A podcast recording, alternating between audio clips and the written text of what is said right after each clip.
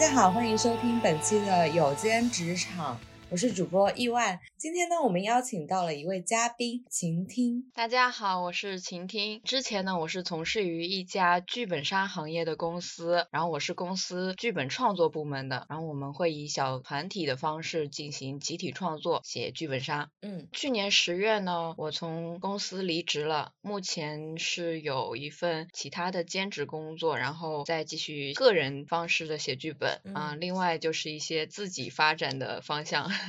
在考虑中，很多人对剧本杀这个线下的桌游非常的感兴趣，因为现在是非常的流行玩桌游，在人数比较多的情况下，朋友们聚会的时候是一个最佳的选择。毕竟，如果你喝酒的话，可能有些人不喝酒；如果是去唱 K，可能五六个人去唱 K 就还好，但是上了十个人去唱 K，那可能要轮不到，等很久才会轮到你。如果遇到麦霸，那不不好意思，今天晚上都轮不到你了。最早的线下桌游的话，我记得以前我玩 Uno。还有什么大富翁这种棋牌类的游戏，你玩过什么呀？嗯，像我上大学的时候就经常跟朋友聚会玩，you know，大富翁。大富翁还好，主要是那时候流行狼人杀。哦，对，好流行狼人杀呀，好像是因为那个米味传媒的那个节目《饭局狼人杀》就火起来了。对，这种真人秀节目都会有一定的带动的效果。比如说那个《明星大侦探》，湖南卫视的，现在已经第六集了，最近也开播嘛，最。新一季哦，你在追吗？追，我从第一季开始追。哦。我觉得他给我的感觉特别像那个《少年包青天》，就是你看第一部和第二部的时候就还好，他就是单线的柯南那种，就是一集就是一个案件，看完就完了。但是现在《明星大侦探》给观众的压力太大了，我得追两三集才能追完一个案件，就是好辛苦。我真的是只想看一集，看完就完了。一个综艺发展到后面的 状态吧，可能感觉现在综艺都越来越长了，而且他们有一点就是在。考虑观众的想法，就比如说观众会有一些集体性的说法，比如说《明侦》是个连续剧，所以他做了很多前后呼应的东西。嗯，最新一期之前会有一个弹幕说阿普现杀的，就是那个说那个助理现场杀的那个死者，结果这个就做了一期，当然这个有点剧透了，不好不好。哎，所以你认为剧透其实是不好的？嗯，不好，因为我们毕竟是个推理类的游戏，所以如果你剧透的话，很多快乐就没了呀。哦，对，我看柯南的时候，B 站不是上线了柯南嘛，然后我就会把弹幕关掉，因为永远都会有人在片头告诉你凶手是谁。你以前玩过一个 PC 端的游戏叫《天黑请闭眼》吗？没有，我不怎么在电脑上玩游戏。它其实有点类似于现在的剧本杀，只不过它把它搬到了那个电脑端上。最早的剧本杀也是因为这款游戏在延续到线下的，所以现在很多人就玩线下的剧本的推理类。你最开始是因为什么从事这一行的呢？难道说是因为自己天天去玩剧本杀，就觉得哎算了，这些剧本太烂了，我自己来写吧？就是自己喜欢推理，然后喜欢剧本杀，嗯。当时辞了一份工作，正在找嘛，在找的时候看到有这样一个工作，我就去了。然后跟我的个人背景也有帮助到我就职吧，所以就去了。嗯，之前是没有自己写过或者怎么样的。就只是个玩家，哎，所以你是一个逻辑能力非常强的人，呃，可能是，大概是。我之前有玩过那种很难玩的剧本，就是我一看这个逻辑就是不对的，因为毕竟我也是一个阿加莎的爱好者。个人在推理上就比较喜欢那种嗯本格的，嗯，就可能你会觉得有点空中楼阁，嗯，呃，就要摒弃掉很多现实因素，就基本现实中是达不到的，但是他在这样一个设定。下，他就是靠逻辑去推的那种，就很爽。嗯嗯，像那个《明侦》最新一季的那个第二案，就是推这种的。第三案好像也差不多吧。第三案手法，第二案逻辑，这种东西都是我们平时写的时候，我个人会很喜欢的东西啊。那为了避免有一些听众朋友们没有玩过剧本杀，我们先在这里简单的介绍一下剧本杀是什么。剧本杀呢，简单来说就是每个人在玩线下的桌游聚会的时候，会分发到不同的角色的剧本，也就是我们经常看电视剧啊啊，好像那些演员每一个人都有属于自己的一个。小本本，然后本本上有属于你自己的台词，有你自己的剧情，就是说每一个人的主线是不一样的，你的视角就是你的剧本里面的视角，别人的视角就是别人的视角，然后每个玩家呢就需要从你这个小本本上看到自己的剧情，来推理出整个完整的故事线，在和其他的朋友互动中，你们就可以互相交换线索呀，或者是进行一些通关检索的一个功能，就是查找线索嘛，完成自己的支线和隐藏任务，最后就找出凶手。嗯，差不多，差不多。那个主持人是必须要要的，是吗？因为主持人要 Q 到每个人嘛，就是要有个上帝视角。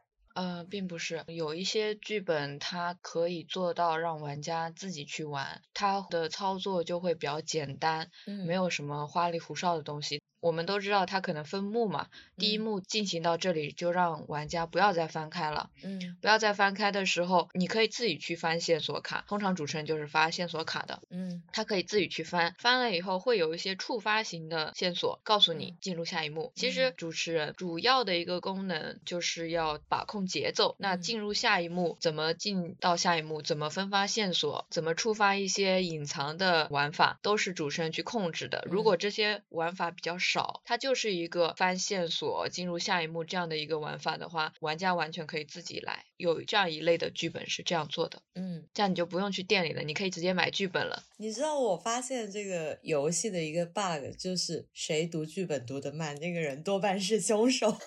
对我玩过一次剧本，我是凶手，因为我抽凶手非常少，我就是那种刚正不阿玩家，永远都是侦探位在狂锤人的那种。但有一次抽到了凶手，没怎么当过凶手，我一下撒过谎呗。翻过来以后，嗯，说了一句。怎么这么长啊？然后 其他玩家就看着我，但是我再仔细一读，他在开头的时候跟我说剧本很长，你可以先装作你读完了的样子慢慢读。我当时就傻了，那就提醒我，就是大家读完你就装作读完了。嗯，没想到啊，我就说了一句剧本怎么这么长，就是先自己爆雷了。对，有一点。嗯，我们这里来提一下剧本杀的优点和缺点吧。我先来提一下缺点。嗯，我肯定是觉得时间太长了，因为现在大家都是打工人，并没有能一下子就拿出三四个小时，就是一下午的时间你要去准备。然后后来就越来越长，六七个小时的都有。你玩过最长时间是多久啊？嗯，八九个小时吧。哇。那你们就是叫外卖，然后就一直就坐在那里，一直玩到底。嗯，而且我们通常下午玩，玩到凌晨。对我以前也是，好像就有一次玩下午五点多吧，一直玩到凌晨。那有人都睡着了，就是 到最后都睡着了，大家都知道他不是凶手了，因为啊，你都睡着了，你都没有什么能让你激情澎湃的剧情了。剧本杀还有一些缺点，就是当我还是玩家的时候，我想要玩一局，真的还蛮难凑齐人的。那时候还好，还是学生，还有一些时间。就现在工作，如果我不做这个，就很难去玩。哦，对，要么你就会到那个桌游店里面，让老板给你找临时的，也是时间比较灵活的人，大家凑在一起，叫拼野车。哦，还有专有的，但是很容易炸，嗯嗯，很容易炸。玩家就是那种玩法，你把控不住。他如果是个自爆流玩家，真的很可怕。就是如果临场去凑人的话，可能有两个点，一个就是你很容易认识新朋友，这倒是一个优点吧，就看你是不是一个社交型选手。还有一个呢，就是如果对方玩的不好的话，你就啊。就整个人都不好了，就觉得哎，为什么要凑这个局？还有一个缺点呢，我就是会觉得很容易踩雷不好的剧本啊。就是你如果玩了四五个小时之后，结果这个剧本，哇，这是什么呀？这个剧本真的就是到最后就是浪费了一个下午的时间，都不知道在干嘛，就很想骂娘。我之前玩过一个，我们一群人努力的把线索证据都列好了，我们拿了个黑板全部写完了，写完了之后发现没了。这个游戏到我们把所有的线索理清楚之后就没了啊，气得我们真是无语了，是不是？还有那种非常扯的杀人办法，也是会让我们最后觉得很无语。哎，那这样的话，其实感觉对加深友谊非常的有帮助。你看，你跟你的朋友就产生了共同的一个想法。就是会一起去讨论一个东西。剧本杀现在的联谊功能也是很强的，对，带上你正在发展中的一个朋友，让你们去玩一个剧本，然后你让店家给你们安排一个有情感戏份的角色 CP，然后对吧？就在虚拟的故事里面体验一下爱恨情仇。我有朋友，他是一个直男，他就说，如果我约妹子，又要给他安排吃饭、看电影、逛街。全部都安排满了，可能加起来三个小时都不到。但是如果我带他去剧本杀，自己啥都不用 安排，几个小时歘就过去了。嗯，不过这种的话适合玩情感类的本啊，就是要提前跟店家商量好。对你让店家推荐情感类的本，像刚刚说的缺点，其实可以变成优点嘛，就凑野车。如果你是去社交的，那你玩一些轻松的情感向的本，至少大家一个聊天的环境是有的嘛，你可以交到好朋友、新朋友这样。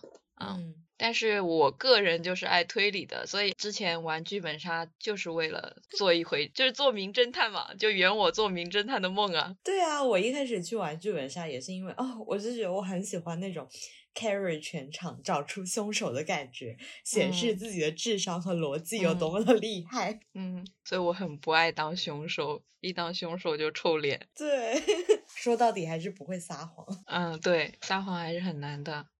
对，以前我有个朋友，他就是抽到了凶手的本，然后我就一直逼问他，我说：“哎，这个不对啊，你刚刚说的那个不对啊。”然后他就咬死不承认，最后大家都没有投他，我也觉得很奇怪，所以我就感觉当凶手还要有强烈的心理素质，就无论别人怎么逼问你，就一定要不承认。我没有这种心理素质。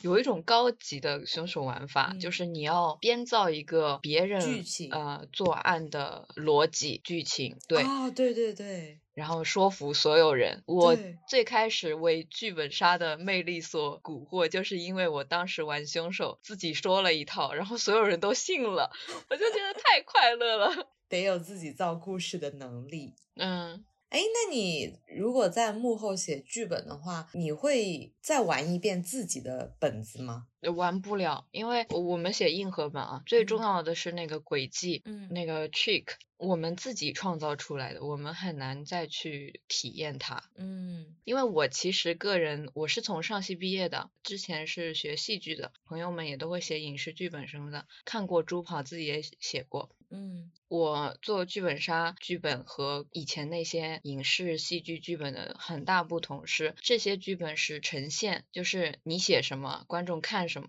嗯嗯，你写什么，拍出来演出来，观众就看。但剧本杀最重要的是，你要让玩家自己去体验。你的目的就是要让一个好的剧本杀作品，就是要让玩家获得更好的体验，而不是你自己写的爽。嗯嗯，有点类似于现在的那个特别流行沉浸式话剧，就是你可以上台去看每一个剧目是如何的，那你也成了表演者的一部分。但是呢，比如说像很火的《Sleep No More》那种，你依旧只是一个像魅影一样的存在，在整个大厦里面，但你不是主要演员，对，你只是个群演。你不能控制这个走向，嗯，剧本杀实际上你也不能控制走向，你是被安排的，是。他这个剧情其实是做好的，作者把这个剧情顺序节奏都给你写好了，是要去引导玩家按照作者的意图。去走一遍，然后让玩家获得作者想让玩家获得的那些情感体验。嗯，前段时间不是说唱新时代很火嘛，然后我有个朋友就告诉我说，就是他看了里面有个叫 Rose Doggy 的采访，然后那个人就说啊，我们这个是没有剧本的，然后我就立刻就反驳了我朋友，我说怎么可能没有剧本？我说严敏他是一个。编剧出身，脚本肯定是要有的。所有的选手按照这个脚本的剧情，自己来创造一些自己以为自己创作的体验，但是其实按照他那个脚本一直流程线下去走的。就是有一点像，就是严敏他就是掌握了全局。对，那像他们做节目也好，什么这个全局肯定要由制作的那一方去对啊控制一下的。就比较厉害的就是嘉宾不知道有剧本。那很厉害了。嗯，就是自己如果在节目里如何发挥，也跟这个剧本杀是一样的，就是自己拿到了一个流程线之后，剩下的台词也好，或者是剩下的你自己要编造的部分，都是由自己来创造和体验的，呈现出一个好的视觉效果也好，或者是剧本杀玩的过程也好，其实跟玩的人有很大的关系。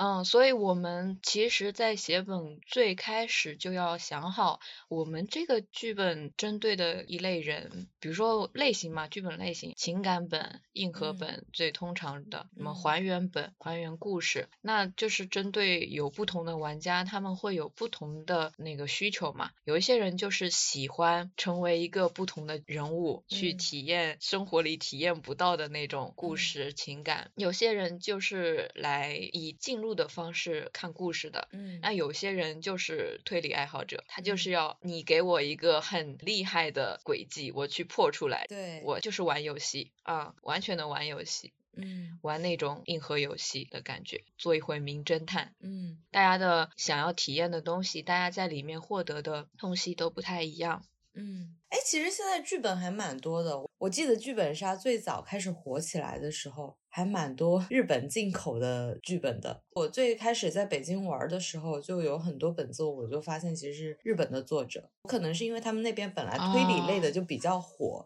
所以呢，在最开始剧本没有那么多的时候，很多就从那边买过来。现在蛮多国产的了。嗯，但是现在。嗯，本土创作非常非常旺盛，非常繁荣，基本上国内有一个月一个大展会吧，嗯，有这样的频繁程度，嗯。所以你在说你这一行竞争非常激烈是吗？嗯，是挺激烈的。那你怎么看待就是现在特别多盗版的本子，还有就是不问自拿在网上 copy，然后店家自己打印下来给大家玩？盗版我觉得永远都是那些人坏的问题，就是有钱赚的地方就是有坏人，是他们的问题。需要有那些为了追求更长远利益而牺牲目前的一些利益的人，就是。那些坚持做正版的发行店家，嗯，他们要联合起来抵制这些，维护行业生态。很多店家是在这么做的，就是我们就是做正版的。实际上，我们都知道，这个只能说是大家的一种坚持。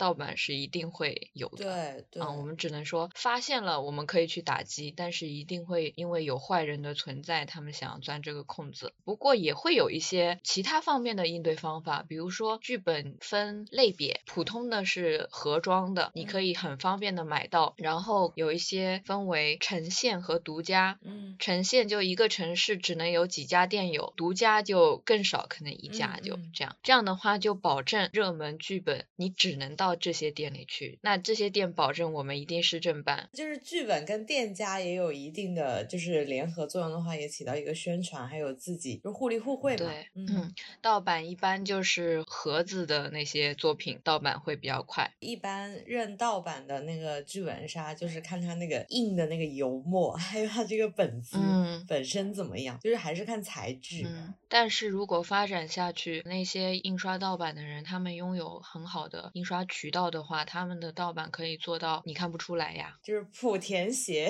莆田运动鞋是一个道理。嗯，那如果你作为一个玩家，你去到一个剧本杀的店里，你发现这个是盗版的话，你会说吗？嗯，肯定说啊。你会说？我没遇到过。而且我自己作为就是我们前公司这边员工，我可以跟我们公司说，然后让他们去采取一些行动，但至少我会在现场嘲讽他们。很有勇气。我以前就是很小声的说过，我说啊，这个剧本看起来好像盗版哦。对呀，这就是先要这样嘲讽，然后回去我再 采取行动。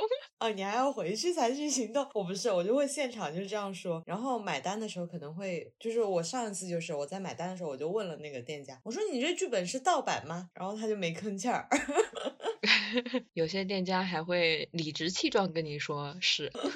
那剧本乱象你怎么看呢？上一次我跟朋友去玩一个剧本，他拿到的本子是他是凶手嘛？他翻到最后，他就有点不敢看了。他说：“哇，这个本子太没有底线了，太没有下限了。”且不说黄赌毒，就是到最后，他甚至觉得这个凶手残忍到他自己都不愿意当凶手的那个地步。这种情况其实就是要回到我刚刚说的那个剧本杀，其实是为了服务，为了让玩家获得好的体验嘛。那有一些作者就觉得你无底线的刺激玩家，他会获得更好的效果，比如说以暴力啊、性啊这种东西去创作。但实际上，我们创作这个东西还是要有底线的。我前段时间吃的瓜就是有一个发行，他们的本子非常之黄，我跟朋友那儿看了一下，真的就是不忍卒读。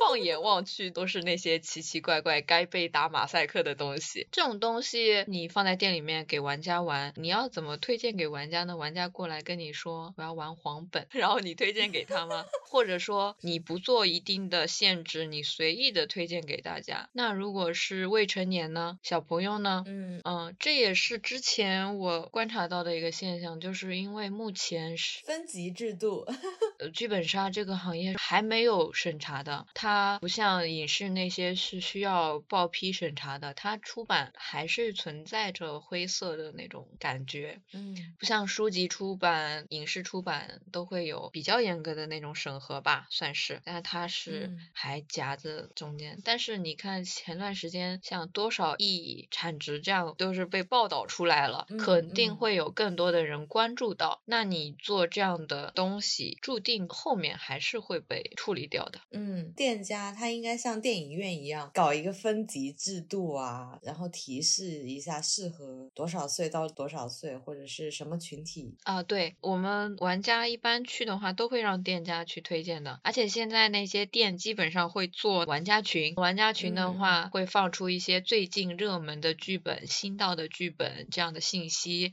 然后也会像刚刚说的拼野车，那你就放出这些信息，然后看看群里有没有人想要上车的。嗯，之前。那个就是类似于《踏雪寻梅》这样的剧本，然后里面就有关于性窒息的内容。嗯，我当时就在想啊，如果是未成年来玩的话，他可能就是需要去了解性窒息是什么，就是了解这个概念。但是如果你把这个其中的过程写在这个剧本上，那。我们就是大家在现场共读小黄本儿，还是挺尴尬的。怎么说呢？就是性跟暴力当然可以你去设计，但是主要是他们的设计方式太没底线了，他就是为了刺激玩家而已。嗯，我还挺受不了那种，我们大家都会好奇美国那几大最凶残的那个杀人事件，就是有个很出名的一个小丑杀人事件，然后还有一个很系列的变态的叫什么？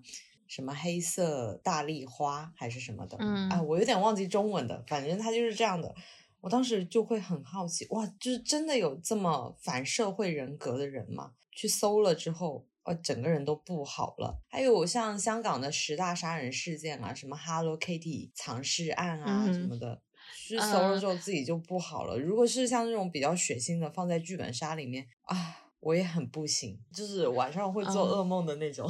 说回到刚刚说，我觉得现在剧本杀是没有审查的这一点，一方面导致像刚刚说的那种没有底线的东西存在，但是另一方面，如果真的去审查一个一个的有上头看过，然后再确定你能出再出，这种情况对我们作者来说也受不了，因为他肯定会给你限制很多的东西。像你刚刚说的这种案件，对我们来说是非常有吸引力的。可以这样看啊，因为我刚刚提到的那两大那种杀人事件，反社会人格，然后跟你正常的就是有计划的、有密谋的那种密室谋杀其实是不一样的。嗯，剧本杀往往需要的是这种密室谋杀，就是有计划的嘛，就不会像十大杀人事件那种激情杀人。哎，如果真的要讨论社会影响什么的，剧本杀本身这个存在就会被质疑。嗯，因为它是谋杀。是。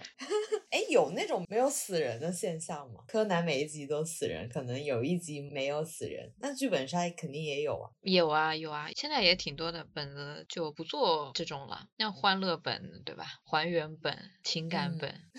做个情感选择，你是要你青梅竹马的，但你忘记了记忆的爱人，还是现在陪着你一起经历风雨，但你忽然发现他是你杀父仇人的爱人？那我不要，我还是要玩像柯南那种，就是忽然之间，哎，进电梯怎么超载了？其实那个尸体是在电梯的上方，我一定要玩这种。嗯，就看个人爱好嘛。嗯嗯，如何做到剧本不踩雷？你有分享小 tips 给我们吗？像我们这种，说不定就花了几个小时踩雷。一个就是听口碑啊，听朋友的，听店家的。像如果你加个店家群，进群看大家的反馈，然后看看大众点评之类的。哎，那我不行哎，之前我老是让店家推荐给我，那个人我觉得他品味还行吧，但是呢，他推荐给我的本子我好像都不太喜欢，我后来就再也不信他推荐给我的了。那其实有点难，你要不踩雷，你要说的是这种不合口味的踩雷。的话真的很难，哪怕你给店家举例子，就是说我喜欢这几个剧本，你给我推类似的，最终可能玩到的也不一定就是喜欢。所以你觉得还是本质上大家说好的就可以了？嗯，我主要是觉得，因为这是个体验的过程。很多东西影响到你的体验，剧本本身肯定是一点，那你玩的一个环境，你自己的状态也是。还有现在很多剧本是有演绎的，就是店家会有 NPC 去给你演一些东西，或者说店家 DM 就主持人会带的好与不好，都会影响到你玩一个剧本的体验。那体验可能会影响到别人的评价，那这个时候你听到的评价是一个主观的评价，就所有人各自主观的评价加在一。给你一个对剧本的前期的印象，然后你去玩，那个体验也是很不一样的，要看你个人。所以首先你听一下口碑，然后还是得靠自己去体验。如果看评论，不是很容易被剧透吗？对，所以。建议大家在评论的时候自己注意点，不要剧透。还有一些公众号比较小的那种吧，就专门做那个剧本杀剧透。最近有一个现象，有一些人可能出于各种原因，比如说自我表现，他提前看了复盘，看了结局，然后去玩。对，出于各种目的，可能是比如说一个男生在妹妹面前表现之类的，任何目的，反正他就去做这种叫做天眼玩家。我那个体验感。点儿都不好啊，怎么可以这样？对呀，好难哦。唉，你碰到这种朋友一起玩的人，你别管剧本是什么了，你都不会有好的体验。那其实还有一种啊，就是现在的我们都知道，新媒体接广告就很无下限，只要你给钱，无论你多难看的电影啊，不好意思，在这里我要说一下，以前我帮人写影评，我也写过烂 剧的影评，为了生存。对呀，一些媒体也会做这种吧，毕竟只要有利益的瓜葛，或者说单纯的跟谁好跟谁不好，也会有这样的结果。嗯，所以你看了很多八卦。对。我有时候看八卦的时候，我就好气哦！我就觉得，既然有这个现象，那我也应该赚这个钱，为什么没有人来找我？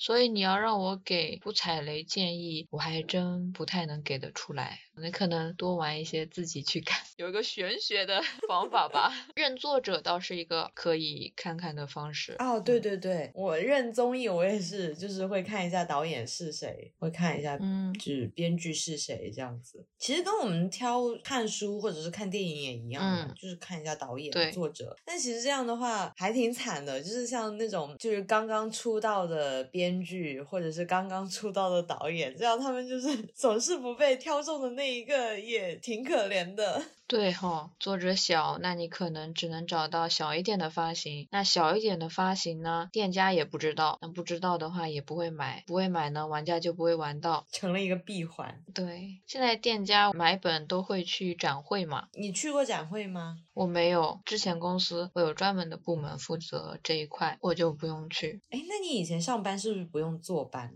不用不用。哦，也太爽了吧！大家的梦想就是不用坐班。部门领导给我们争取的福利。就觉得内容创作没有必要，就是去那边写。我们去公司都是自己去玩别人的剧本，或者说给别人开我们的剧本。啊，我们也会有同事去展会，但是主要是男生去，因为去展会很累。呃，我们部门的男生会去，然后带着我们自己的剧本，在展会上给店家开本，让店家体验嘛。所以展会就是一个超大型的新本推荐会。那怎么推荐呢？就是玩。展会就是大家都在疯狂的玩剧本、开剧本。哎，那听起来还蛮好玩的。跟漫展一样，感觉挺好玩的。但是据回来的同事说，非常累，就是有很多修仙局。什么叫修仙局？就是不睡觉啊，就开一个通宵的那种。嗯嗯嗯。哇，那真的很累。因为你要在那几天的时间里面，尽可能多的去挑到好剧本，尽可能多的去玩到更多的剧本。嗯嗯。所以他们会在那几天疯狂的玩。嗯。哎，有什么方法可以加速流程呢？像展会这种，能在最短的时间内玩到最多的剧本？嗯，不太有吧，我没有去过。那在家坐班的话，你觉得最重要的是什么？规律作息，还是有好的自觉意识？Deadline 吧，因为大家都知道，在家还是床最舒服，坐着坐着就躺下了，躺下了躺着躺着就开始看电视了。看着看着就饿了，一天就过去了。我们也会有线上会议，虽然你可以躺着开会了，但是你得开会。很多创作的过程，你都要在文件提交或者说语音电话的过程中去沟通，创造出来。其实还是有一点沟通的难度的。但是相比起来，去公司的那个成本来，就是时间精力的成本来说，还是这样，嗯，我觉得好一些。但是对一个公司的管理来说，可能不太好。站在公司的立场上，会觉得不好吧？嗯，有一个比较重要的事情，也就是刚刚我提到的，就是一定要定时起来，定时睡觉。嗯，就是不然就很容易堕落下去。你有没有什么好的本子推荐给大家呢？就是你玩过你觉得比较好的？我玩过啊，我就不推荐我们写的了。嗯，我也没有说我们是什么工作室，我们什么公司，我就不推荐了。我念念不忘的一个剧本，是叫做《我于万物之中》。我一些朋友觉得他的感受并没有那么好，嗯，实际上我也觉得它里面还是存在着一些问题，就是不够完善的地方。但是它的那个核心轨迹真的惊艳到了我，并且是我自己有一个一直想要创作的构思，想要达到的一个效果，所以我念念不忘啊。那听众朋友们如果有玩过什么比较好的剧本，欢迎留言给我们。阿听说了这么多，大家对剧本杀有没有什么爱与恨的觉悟？也欢迎留言给我们。我们今天的节目就到这里了，感谢阿听来我们节目，下期再见喽！再见，拜拜。